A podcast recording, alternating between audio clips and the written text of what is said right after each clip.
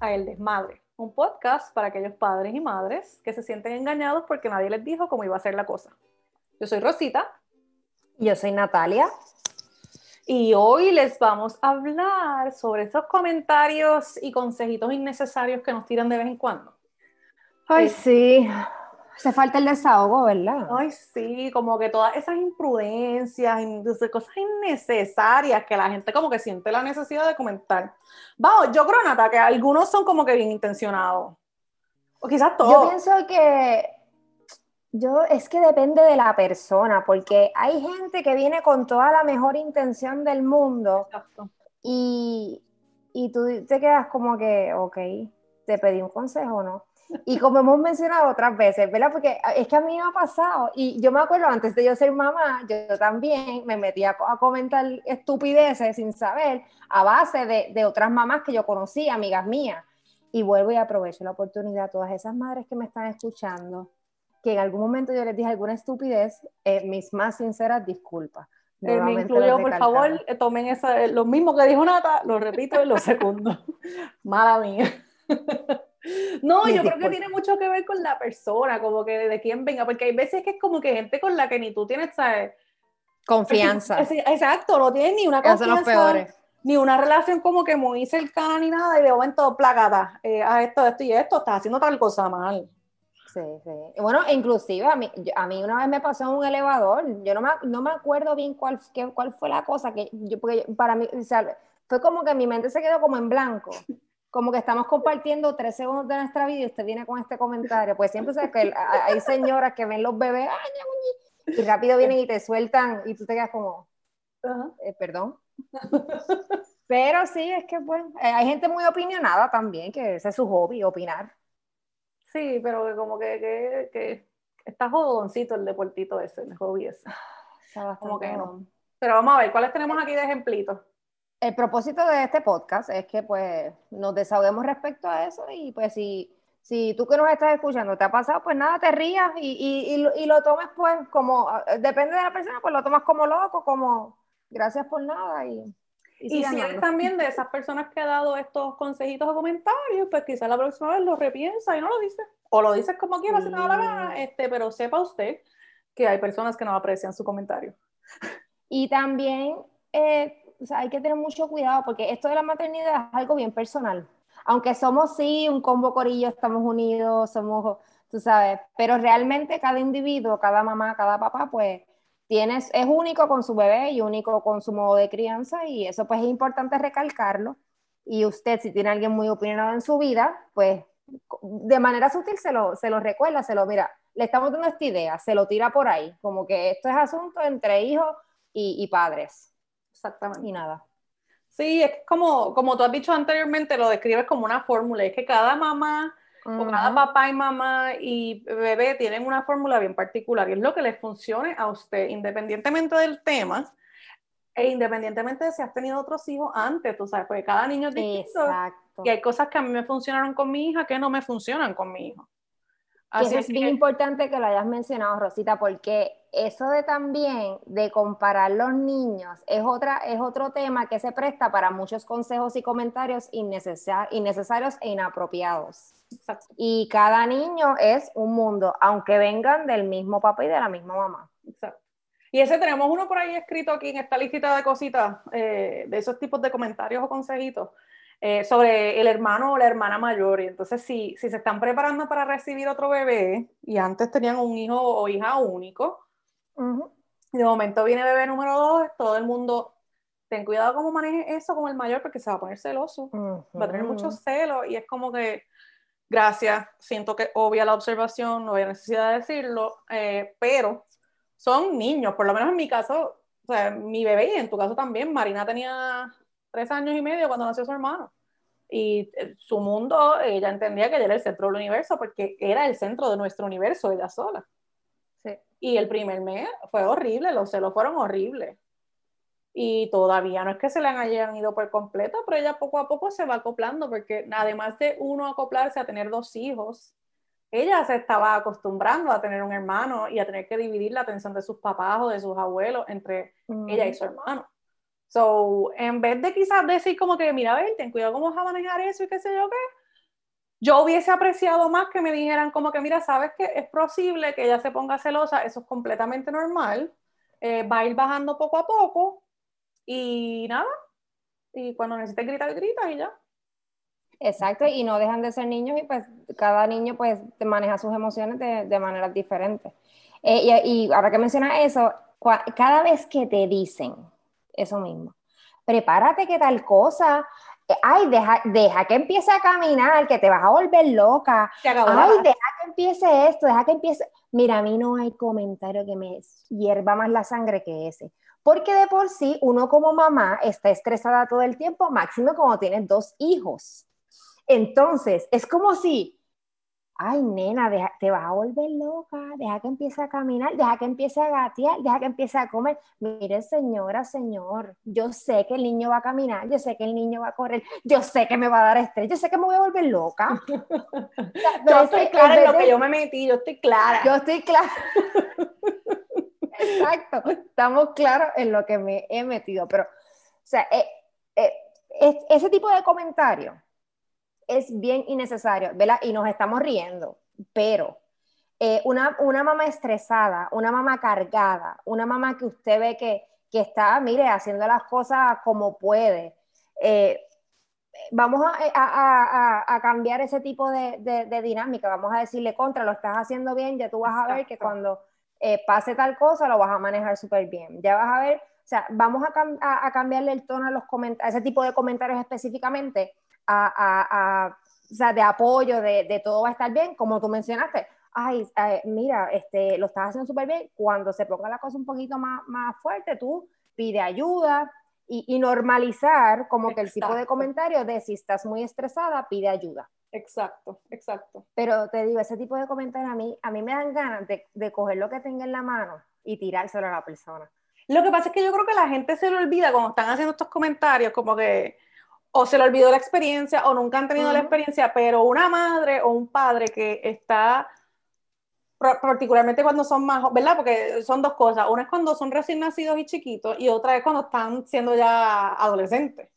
Pero como padre, como tú dijiste, ya tú sabes el estrés en el que tú estás. Además de eso, uno no sabe hay en la cabeza de ese padre o madre, uno no sabe emocionalmente cómo está, hormonalmente cómo está, si acaba de parir y es una mujer, olvídate que esas hormonas van a estar a lo loco, químicamente ella está, tú sabes, su cuerpo está grasping for air, básicamente. Entonces, añadir estas cosas negativas, como que no le va. Y lo que tú dices de cambiar la dinámica, o sea, como que cambiar la dinámica a que sea algo de que cuando lo necesites pide ayuda.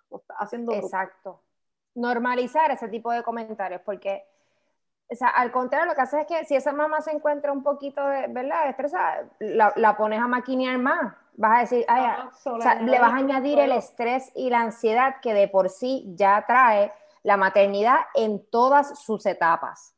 Porque empiezan a caminar, ajá, es una etapa. Después el comer, después a la escuelita, después como la, adolescencia. Todas las etapas tienen su, su grado de, de ¿verdad? De, estrés o de ansiedad porque pues está es un ser humano pues desarrollándose. Inclusive hasta en la adultez preguntar a nuestras madres. Claro. Pero mira, lo que dijiste ahora es clave, como que en cada momento de la maternidad, y yo creo que hasta en el embarazo. Porque en el embarazo, cuando ya tú estás a punto de parir o antes de, qué sé yo, que empiezan, este, duerme ahora porque después no vas a dormir yo entiendo, yo entiendo la verdad detrás de eso. Lo que pasa es que si tú estás, en, en, el caso de una embarazada, ¿verdad? Que me imagino que en el caso de unos padres que son adoptantes, el estrés tampoco lo puede dejar dormir probablemente, por la pues, ansiedad o la anticipación de que llegue ese bebé. Pero cuando tú estás a punto de parir y te, tú no duermes porque tu cuerpo, tú estás tan incómodo que dormir es súper difícil. Tú sabes, no, entonces, es difícil Claro, entonces yo quise, eh, las personas que dan ese consejo, duerme ahora, esas personas tienen alguna fórmula o algún tipo de banco donde yo pueda guardar el sueño que acumulo durante el embarazo para utilizarlo después. Es, eso existe yo no me he enterado, porque, o sea, es como, sí, duerme ahora, como si tú fueras una casa con paneles solares que puedes como que guardar en las baterías la, energía extra que, que, no necesitas y vendérsela a la compañía de electricidad. exacto, yo digo, pues, vean acá, esta gente tiene una fórmula para guardar horas de sueño para cuando esté cansado usarla. E, eso es lo que tú piensas. Exacto. O sea, pero eh, volvemos, o sea, todas las etapas tienen su, su ¿verdad? Su, Lo mismo con, duerme cuando duerme el bebé. Y es como que esas primeras semanas que tú tienes que estar dando comida cada dos horas y media, cada tres horas, a veces cada hora. Y es como que, ok, el bebé se durmió a mitad de comida. So, de las tres horas media quizás la pasó durmiendo. Pero, o sea, de, este momento pasó quizás media hora durmiendo y ya te quedan dos horas y media si es un bebé que duerme cada tres horas. En lo que le cambiaste el pamper y lo acostaste a dormir, olvídate que te quedan dos horas. Entonces decides como que, ok, pues ahora es que me puedo bañar. Son las tres de la tarde, no me he podido bañar, o ayer no me bañé, son las tres y me quiero bañar, te bañas y qué sé yo, que mira, ya se acabaron, ya se acabó el tiempo, que a llorar. Oye, o te quieres sentar a comerte una comida caliente, tranquila algo tan sencillo como eso, o ver tele, o, sé yo. O relajarte. Digo, aquellas madres que tienen la bendición de poder tirarse a dormir cuando el bebé duerma, pues eso está súper chévere. Pero es algo que no necesariamente es 100% real o posible, ¿verdad? Por llamarlo de alguna manera. Pues fíjate, ahora que tú dices eso, yo creo que el comentario me molesta tanto porque yo no era, por lo menos al principio, cuando... Yo tampoco yo, no, yo lamentablemente no tenía la capacidad de quedarme dormida cuando se dormían los bebés durante el día. Eh, Por la noche, pues no me quedaba de otra, estaba exhausta, o sí me dormía. Yo soy muy mala para las siestas, tengo que confesarlo. Yo, eh, si bebé duerme, yo pues busco qué es lo que tengo en mi to-do list. Entonces, o sea, porque me acuesto y lo que hago es dar vueltas en la cama y, pensando en lo que pudiera estar haciendo en vez de estar durmiendo. eso, te da más estrés. Eso me da más ansiedad, exacto. Así que yo pues acepté mi realidad eh, de que no cojo siesta, no las cojo ya, me tomo un café y sigo andando. Fíjate, yo soy lo contrario, yo soy bien buena para la siesta. pero, Bendecida. Pero eh, como tú dices, siempre tiene que como que todo caer en, sitio, particularmente en esos momentos de early postpartum, o sea, esos, esos primeros dos, tres meses, tiene que estar todo como que tiene que haber alguien en quien yo confíe mucho, que yo sepa que está pendiente para yo dormir. Porque, por ejemplo, yo confío en mi esposo súper bien, pero si ya le estaba trabajando, yo también sé cómo es él cuando se pone a trabajar, que el mundo se le puede caer encima y está ahí en su computadora como si nada. Pues yo no voy a estar tranquila porque aquel puede llorar cinco horas y él, ni cuenta se dio. Y no a mal, sino porque es un despistado. Claro, sí, este, sí. Pero, pero sí. Eso es un punto importante, que si tú no, o sea, si tú no te sientes que el bebé está en confianza, pues Exacto. Eso no hay forma. Y hablando de dormir, ¿verdad? En mi caso, muy personal mío. este de mi propia personalidad. De mi propia personalidad. Pues nosotros practicamos el colecho. Colecho es cuando los niños duermen en, en tu cama. Entonces vienen los comentarios o los consejos. Cuando dicen, no pongas a dormir a los nenes en tu cama que nunca se te van a ir. Nunca como si, como si el muchacho fuera a cumplir 18 años y me fuera a traer la novia a dormir conmigo también. Así. O cuando empiezan la cama de mamá y papá es sagrada. Los niños no van ahí. O, pero y como ustedes tienen intimidad, como si no pudiera tener, como si fuera regla exclusiva tener intimidad en la cama. Exacto. En la hora que está durmiendo el niño, como que es, es ahora, mira. Ay, no, del colecho me han dicho. De verdad. Me han dicho tantas cosas. Ay, bendito. yo, he recibido muchos comentarios porque, ¿verdad? De mi familia, pues, soy de, de las primeras que lactó, el colecho, el baby let winning. Yo lo he hecho todo como que bien a, lo, a la moderna, a lo moderno. Y yo he recibido a mi hija. Imagínate. No, a mí, a mí, honestamente, suena, y, y hay, hay, quien piense que soy la peor por decir eso, o no, hay quien no, a mí a veces me da sentimiento de culpa, y en verdad soy una boba por eso, pero a mí no me gusta dormir con los niños en la cama porque duermo bien mal. Y mi relación con el sueño es bien importante, y como que no puedo dormir con los nenes en la cama porque sencillamente no duermo, porque si quieren estar encima de uno y yo no soy así, a Gaby, a Gaby le encanta que los bebés duerman pegados a él y qué sé yo, que yo no puedo, mira, me da calor, empiezo a sudar, no puedo, no puedo, no puedo, necesito mi almohada, mi cama, mi sábana y ya. Claro, hay veces que pues está enfermo uno o el otro, pues sí vamos a dormir en la cama, que no sé qué, esa regla no es exclusiva, pero también tiene mucho que ver nuevamente con la fórmula y con qué le pega a cada cual, o sea, con cada cual, por supuesto. A mi hija le encanta su cama y ella está bien durmiendo en su cama. Y yo pues lo agradezco. No, ya, el, el, el, mío grande pues ya, ya se va para ya, ya, está en su cama, pero entonces ahora está el bebé. Claro. Este, pero, pero sí, respecto a eso, tú sabes, volvemos, mira, tú que nos estás escuchando, recuerda, la maternidad es asunto tuyo, personal, privado con tu hijo, tu hija y tu pareja. Eso, nadie se tiene que meter. Y cuando, ahora que mencioné lo de que, pues yo como he hecho las cosas así, todo como moderno, etcétera, yo aprendí a literalmente embarrarme en mantequilla. Y yo lo que le digo a todo el mundo es, cuando ya pues viene, porque tú sabes, gente bien opinionada que entonces empiezan a indagar y a preguntar por los aspectos, tú sabes, que si médicos, que si psicólogos, etcétera. Yo siempre digo, siempre apunten, no me hagan caso a mí, a mí no me hagan caso, háganle caso a los expertos. si quieres, llama al pediatra y le consulta. Te llamas al otro y le consulta. No me hagas caso a mí. Y, y con ese comentario yo me, los, yo me saco a todo el mundo de encima. La gente no vuelve a preguntarme, no, no me vuelve a opinar. Y es verdad, porque por lo menos yo, las decisiones que, que, que, yo, que mi esposo y yo tomamos con respecto a nuestros hijos son todas consultadas con profesionales. O sea, nosotros no tomamos decisiones, eh, ¿verdad? Lo loco. Eh, obviamente, de, o sea, de la mano del instinto paternal, que eso también es importante. Pero que nada ni nadie se meta en ese asunto eh, suyo. Y no es que, vamos, por más que nosotros hablemos de esto, la, la imprudencia no va a terminar. No, no termina jamás. Pero yo creo que eh, lo que tú diste de la mantequilla y esa frase es lo más importante. Tú eh, identificar una frase que puedas utilizar como que para decirle, ay, gracias, pero está bien, cállate. Este, porque esa forma que tú lo dices es una forma bien linda de mandar a callar a la gente. O sea, no, o sea, como una forma diplomática, como que, ay, es que yo estoy siguiendo los consejos de mi médico. y ya, tú sabes. Y ya. Y, sobre todo las madres primerizas, que, que, ¿verdad? Nosotros que también pasamos por ese proceso de ser este primerizo, que uno viene con tanta duda y con tanta inseguridad, etcétera. ¿Usted tiene una duda o le han sembrado una duda con este tipo de comentarios y, consejos innecesarios? Vaya a su doctor, vaya a su ginecólogo, a su pediatra, a su psicólogo, al dentista, al que, al que esté involucrado en la situación. Y con eso se saca todo el mundo de encima. Muy bien. Ay, sí. ¿Qué más tenemos por aquí? El pelo. Bueno.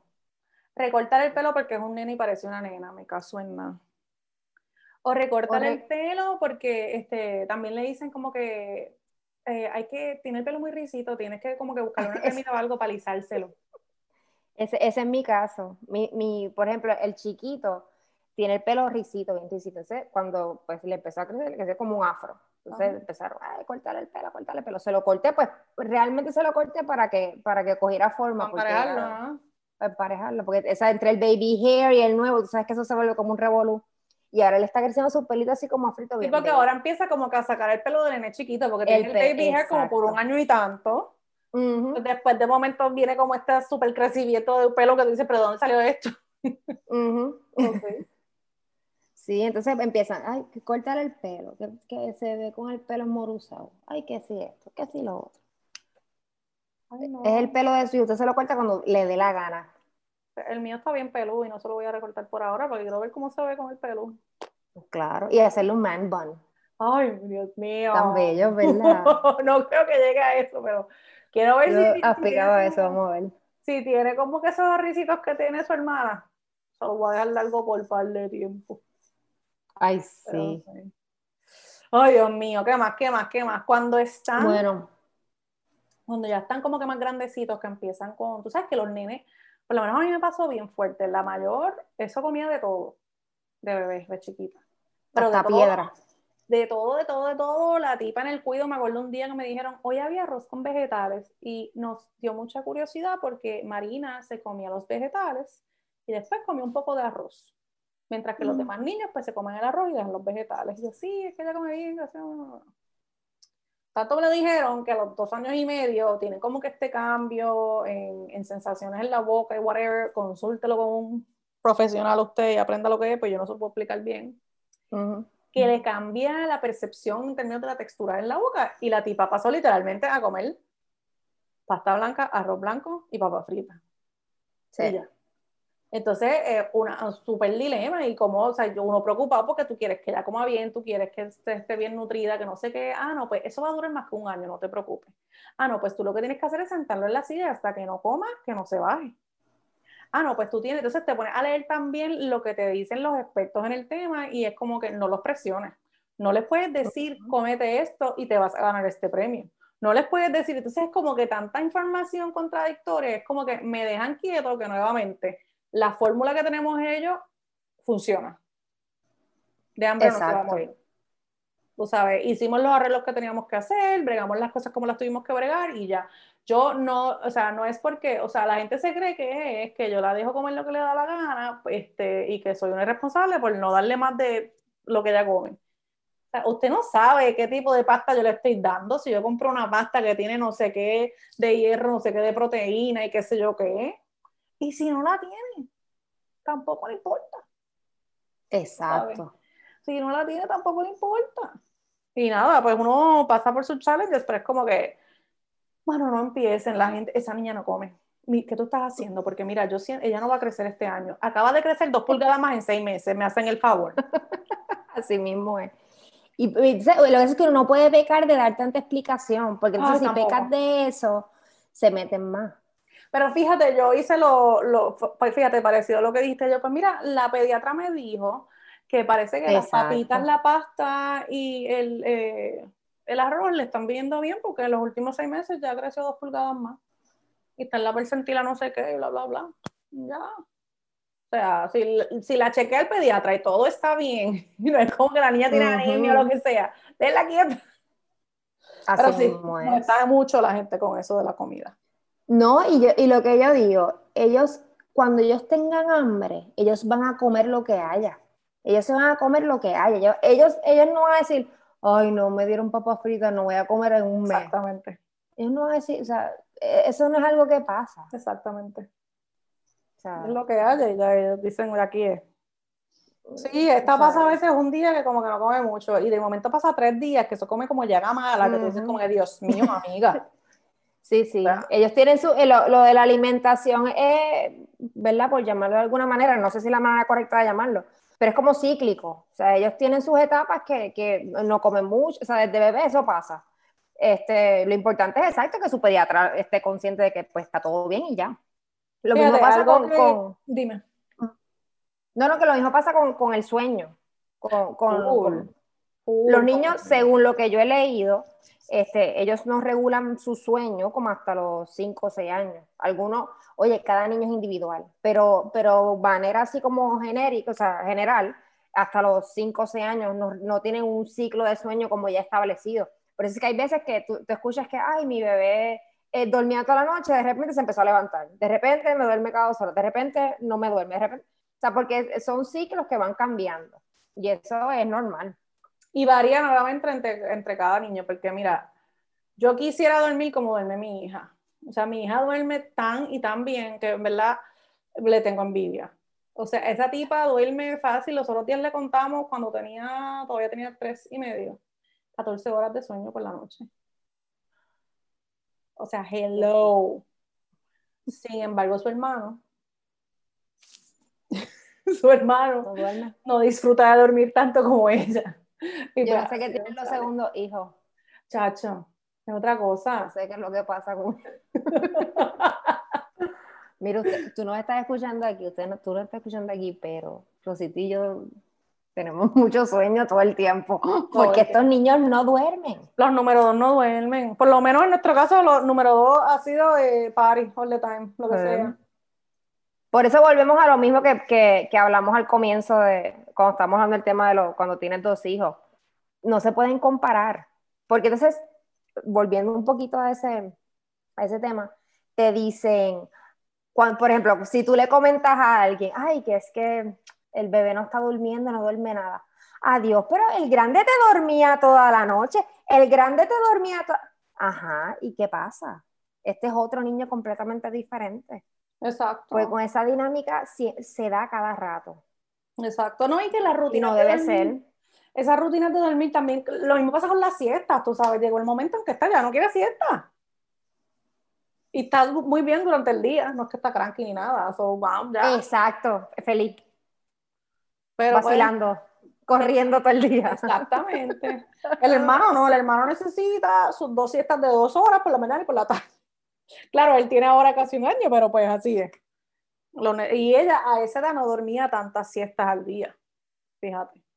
Pero nada, esas son las rutinas. Vamos a ver, ¿qué más tenemos? Todo depende. Ah, bueno, ah, en cuanto a, un, hablando ¿verdad? De, de, las comparativas y eso, en cuanto al tema de la lactancia, por ejemplo, mi, mi, primer hijo se pegaba todo el tiempo, eso era todo el tiempo, todo el tiempo pegaba la tapa, todo el tiempo. Y, a cada rato me decían, ¡Ah! métele un bibí, que ese, ese nene no se está llenando con esa teta, métele un bibí. Y eso a mí, como madre primeriza, ¿verdad? Yo pude haber dicho, contra, espérate, sí, déjame meterle bibí. Que yo hice, me eduqué. Y en, ese, en diferentes etapas de, de ¿verdad? De, del niño es normal que se pegue constantemente, porque la teta no solamente es alimentación, la teta es confort, es calor, es seguridad, es eh, muchas cosas. Y pues yo sabía eso. Cada vez que me venían a decir que le tenía que meterle un bibí, yo daba una, daba una mini clase de lactancia. hasta que poco a poco mis clases de lactancia este, pues fueron rindiendo frutos y ya no me decían nada porque el muchacho se pegaba.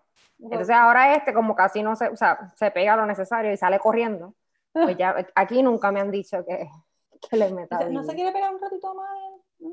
No, es que palos y boga y palos y no boga. No, y lo mismo cuando empiezan a dejar el, el, o sea, cuando empiezan a comer sólido. Ahora, como tú bien dijiste, se está usando mucho lo del baby led weaning, que, que a los que no saben, pues es que cuando se empiezan a introducir los sólidos no se hace necesariamente solo en puré, sino que, y está súper estudiado porque hay clases hasta de cómo cortar la fruta, los vegetales, el pan, todo. Médicos certificados que ofrecen cursos al respecto. Pues la cosa es una cosa súper estudiada y en verdad yo tengo una amiga que me decía, a mami, yo no la podía llamar en FaceTime mientras el nene estaba comiendo porque el revolú que hace el niño, which is completely expected, porque o sea, estamos hablando de una persona que todavía no tiene sus, sus destrezas motoras bien coordinadas. Que de hecho esa alimentación los ayuda. Claro, y entonces empieza a comer como un revolú y entonces la gente empieza a ver, no, no le des el, el, sólido así porque no se está nutriendo bien, tiene que ser en puré. Eso empieza como la, ya de los cuatro meses en adelante, tú puedes empezar a dar sólido. Sin embargo, durante el primer año del niño, eh, la fuente primordial de nutrición es la leche, sea fórmula, sea teta, sea lo que sea. Están aprendiendo de sabores, de texturas, de tamaños, a masticar, a usar los dientes y la boca no necesariamente se están nutriendo de esa comida que tú le estás dando sólida. Por eso es que a veces como que la gente, como decíamos, ah, ah, no, yo siento que tiene que darle, no le puedes dar pedazos sólidos porque no se está alimentando así, no está comiendo. No importa. a, mí, a mí me dijeron una vez, pero si él lo que hace es jugando con la comida, él no está comiendo. Y, es, y precisamente eso es lo que, o sea, real, yo, yo practiqué el baby led winning con mi primer hijo y cuando tú ves los resultados, sobre todo cuando comienzan a hablar, que ¿verdad? Ese, ese, método de alimentación les ayuda a, o sea, aprender a masticar y a poner esos músculos de, ¿verdad? De la, del rostro, de la mandíbula, a fortalecerlos. Y, y, tiene unos beneficios increíbles y los buenos resultados yo los he visto con mi hijo. Este, ahora para el segundo, pues ya, como más o menos educado a mi entorno familiar, pues, y han visto los resultados con el otro, pues ya no me han dicho mucho. Pero igual, el reguero no lo pueden ver, porque es un estrés ver esa silla de comer sucia. Eso parece que, especialmente a mis papás. Y padres que nos escuchan, si usted es el tipo de persona que no puede ver con el reguero que hace un niño comiendo, el baby led weaning no es para usted. Es muy bueno para muchas personas, le funciona a muchos niños y a muchos padres. Si a usted no le funciona, no importa Exacto, es cuestión de eh, se educa, lo intenta, no lo intenta, lo etcétera. Y sigue, y sigue su camino. Y si lo da el puré, está muy bien también. No queremos que se nos mueran de hambre los niños. Exactamente. Cualquier método que le funcione, perfecto. Y si no, mira, el primer año, honestamente, siempre tengan eso en la mente, porque hay gente que se frustra, que hay niños que, que no está comiendo, no, porque se está ahogando. Pues, hermano, que está aprendiendo, se va a ahogar un par de veces. ¿Sabes? Como me dijo alguien una vez, si está tosiendo, es que hay aire todavía, no te preocupes. este, o sea, siempre tengan en mente que, número uno, ese primer año la leche es lo que le va a dar nutrición. Lo que está haciendo con la comida, cuando juega con la comida, es que los niños a esa edad, como hasta los 3, 4 años, creo, quizás hasta más, aprenden a través del juego. están aprendiendo y adquiriendo destrezas, como dijo Natalia, mientras conocen la comida y qué se hace con ella. Y eso va a ser un regalo bien grande, so, sepa eso. Sí, sí, yo pienso que limpiar la sillita de, de comer es un hobby, completamente un hobby. Full, full. Y si yo al año saco las la horas que, invierte, que he invertido limpiando esa silla.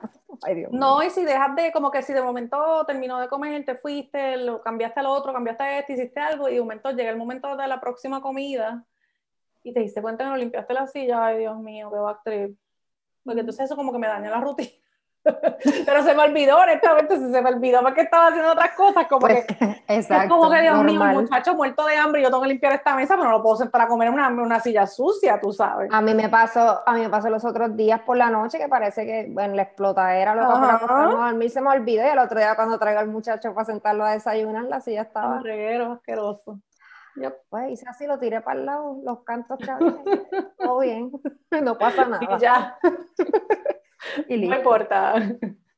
Eso es lo bueno de comprar detergentes y cosas que son como que safe para los niños. Por ejemplo, hay uno de, ah, una marca ahí que, que, no importa si tú lo acabas de limpiar, es safe para los niños o el nene se mismo agarró el juguete y se lo limpié y se lo metí en la boca y ya. Pues mija, yo baño a la silla en eso y ya. Claro, y ya. Mira, ya que están empezando, a, en mi casa, está empezando a caminar, yo ¿verdad? Vuelvo y les digo, no me hagan caso a mí, háganle caso a, ¿verdad? A los, respectivos profesionales. Pues yo había leído que, es bueno no ponerle los zapatos, ningún tipo de zapato, porque el, pie abajo tiene muchos puntos sensoriales. Este, además de que pues los enseña a realmente con qué ellos cuentan para apoyarse. Y, yo no pongo zapatos a los niños hasta, yo creo que, yo ni me acuerdo la primera vez que yo le puse zapatos a mi, a mi nena grande. Entonces, cuando ven niño descalzo por ahí, ¡ah! pero ¿y como tú no le pones zapatos a ese nene, ese piso? Tienes que ponerle zapatos si va a estar por ahí caminando. A mí me gusta cuando te dicen eso, se los pones. Y tú ves que el nene se enfogona y se los quita solo. me No, se tiltea se cae. Porque a mí una vez se caen. Es como los, si no sabes, si acostumbrado. De, los videos de cuando tienes un perro y le pones botas por primera vez, que empiezan como que a moverse extraño o lo que sea, porque no saben cómo caminar, pues así mismo son los nenes, los bebés o, las, nenas. Pero a mí eso, eso sí. Y entonces yo me acuerdo que yo no le ponía zapatos a Marina, pero entonces Marina entró a cuido como a los nueve meses. Entonces cuando entró a cuido, me dijeron que tenía que llevarle que en zapatos y que fueran de velcro, no de cordón y qué sé yo qué, y yo, pero es que ella no camina todavía, ya no le gustan los zapatos y, para aprender a caminar uno tiene que estar descalzo. Y entonces ahí aprendí y lo comentó para que pues pregunte si tiene una experiencia parecida, ahí aprendí que por política de la escuela sí tienen que entrar con zapatos, pero cuando tienen esa edad, eh, por lo menos el cuidado donde estaba Marina, este, los protocolos de limpieza eran un éxito y ellos se pasaban en el piso sin sus zapatos. Este, porque así entonces ayudaba a la estimulación de caminar y, tener como que todo, usar todos esos sensores que, que, dijo Natalia y eso, este, poder sentir el piso como quien dice para aprender a caminar, pero este, pues cumplía con la política institucional de llevarlos en zapatos, whatever. So, no pienses que en la escuela pues te lo van a hacer como que echar para atrás porque no está aprendiendo a caminar sin zapatos, con zapatos, perdón, sí, sin zapatos. Este, pregunte, pero porque normalmente este, hay muchos lugares que reconocen que en ciertas etapas los niños o los bebés no deben tener zapatos y se los quitan cuando están en su salón de clases. Así que es importante. Lo importante siempre es educarse y preguntar. Eso es lo que, esa es mi filosofía siempre. Y volvemos a lo mismo. Cada padre con su experiencia y sobre todo siguiendo su instinto, porque eso también es algo que hay veces que, que, que ¿verdad? Que uno tiene un instinto respecto a una decisión o a, una forma de hacer las cosas, entonces vienen este tipo, de, este tipo de comentarios, este tipo de consejos, y muchas veces pasa que los, los padres y nosotros las mamás decimos, pero espérate, y dudamos de nuestro instinto, y honestamente, nunca, nunca, nunca, nunca dudes de tu instinto, porque, o sea, tu bebé es tuyo, salió de ti y esa conexión es única. Nadie, nadie, o sea, honestamente tu instinto es algo que siempre, siempre debes hacerle caso. Los animales eh, paren y, sus crías crecen, eh, se desarrollan y todo es a base de instinto. Pues nosotros no dejamos de ser igual en ese sentido, en que tenemos nuestro instinto y, y a, a palabras necias, oídos sordos. Exactamente. Y les digo también, si ese instinto en algún momento falla, sepa usted que probablemente no falló porque, qué sé yo, tú estabas mal o intuiste mal o no tienes la intuición necesaria o no eres el padre, qué sé yo qué. Este, olvídese de eso, cójalo con calma y sí, confía en usted. Si usted después se da cuenta, confiando en su, en su, en su instinto, que eso no le funciona, pues su instinto le está diciendo que trate otra cosa, pero confíe en usted. Exacto. Óyeme, si te quiero dejar con, con la última este, a que no te han dicho, probablemente gente de la vieja escuela, ten cuidado con el sereno. No saques ese sereno del sereno. Ay, Dios mío, está cogiendo sereno. Es como que yo uno mira para el lado como que, ¿dónde está el sereno? ¿Dónde está el sereno? Porque a mí, si está frío o, si está cayendo el sol y se está poniendo frío y ventosito, pues yo siento que mi bebé tiene frío, pues lo tapas, pero ¿quién carajo es sereno? Pero es que yo, entonces yo no Mr. Sereno sale a cualquier, a, Exacto, y ataca, él ataca, no sé qué es lo que hace, pero Sereno ataca. Y mira que no, que no haya estado mocoso ese nene, porque después si ese bebé está mocoso y le da el sereno, Chacho. Ay, Dios. Le causaste la pulmonía. Muchacha, sereno. Ay, el sereno. Eso es algo eh, único. Bueno, mi gente. Para, que, ¿verdad? Eh, para las personas que tal vez nos estén escuchando de otros países que a lo mejor no saben lo que es sereno, este, sereno es un decir, como dijo Rosita de, la vieja escuela, que te, te dicen que no saques al niño afuera, como que al clima, al aire libre, porque aparentemente hay un aire llamado sereno que los enferma. Cuando está como que cayendo el sol, como que está cayendo Cuando está como, como el atardecer. Exacto, exacto. Y, o la noche. Exacto. Este, no importa si está lloviendo, si no está lloviendo, si hay brisa, El día está espectacular. si hace calor. Entra ese nene que llegó el sereno, entralo, entralo, entralo. Entra lo que llegó el sereno. Usted está en una reunión familiar ahí, todo el mundo en el patio, pues usted se tiene que ir para adentro, según la Usted se tiene que ir para adentro. porque, porque el sereno va a coger el bebé. hay que meter la mesita, hay que meter la mesita de domino en el, en el family porque el sereno no puede atacar al muchacho. ¡Que no coja sereno! y te sales corriendo a ponerle 10 jackets al muchacho. Eh, no, entonces sí, no, mira, a mí una vez me trajeron una sabanita para que se la pusiera en la cabeza por el sereno. Ah, sí, ah, porque el sereno. Parece que entra por el cuero cabelludo. Entra por el Exacto. Parece que entra. Me parece que a sereno le gusta sobarle la cabecita a los bebés. Sí, es como el, aire entra por ahí nada más. Exacto. Por la cabeza no, no, oye, estamos vacilando, pero, pero tienen, tienen algo de, ¿verdad? Algo de... Mira que nuestras madres cuando escuchen esto nos van a caer encima, acuérdate que te lo digo. Yo estoy pensando en la misma tía que yo sé que me va a decir que el sereno afecta. Porque ya el sereno afecta. bueno, mira, mira, Sangana. Eso es verdad. Por no decir lo que es real, la palabra que realmente me va a decir. Natalia, en un este, podcast, puedes decirlo, libérate. No, pues Pues van a pensar que mi mamá habla malo. Ah. Pensar no van a saber. Es verdad, exacto. Sí, sí, tienes razón. Bueno, mi gente, vamos a hablar con pues como esto, como esto, como estos consejos, imagino que tú que nos estás escuchando has recibido muchos más, así que te invitamos a que aquí abajo en los comentarios nos sigamos riendo. Por favor y gracias. ¿Verdad? Y ya saben, este, ¿verdad? Eh, resumiendo un poquito, eh, no haga caso a, lo que usted entienda que no tiene que hacerle caso y siempre consulte con los profesionales. Y, nada, y se ríe, ¿verdad? Porque honestamente, pues no se pasa mucho más. Así mismo es. Y si no, pues ya sabes, si alguien se pone muy imprudente, nos da su número de teléfono que lo llamamos. Este, y si tienes algún cuento que contarnos, nos escribes mensajitos. Natalia y yo nos ponemos tan contentas cuando nos escriben mensajitos.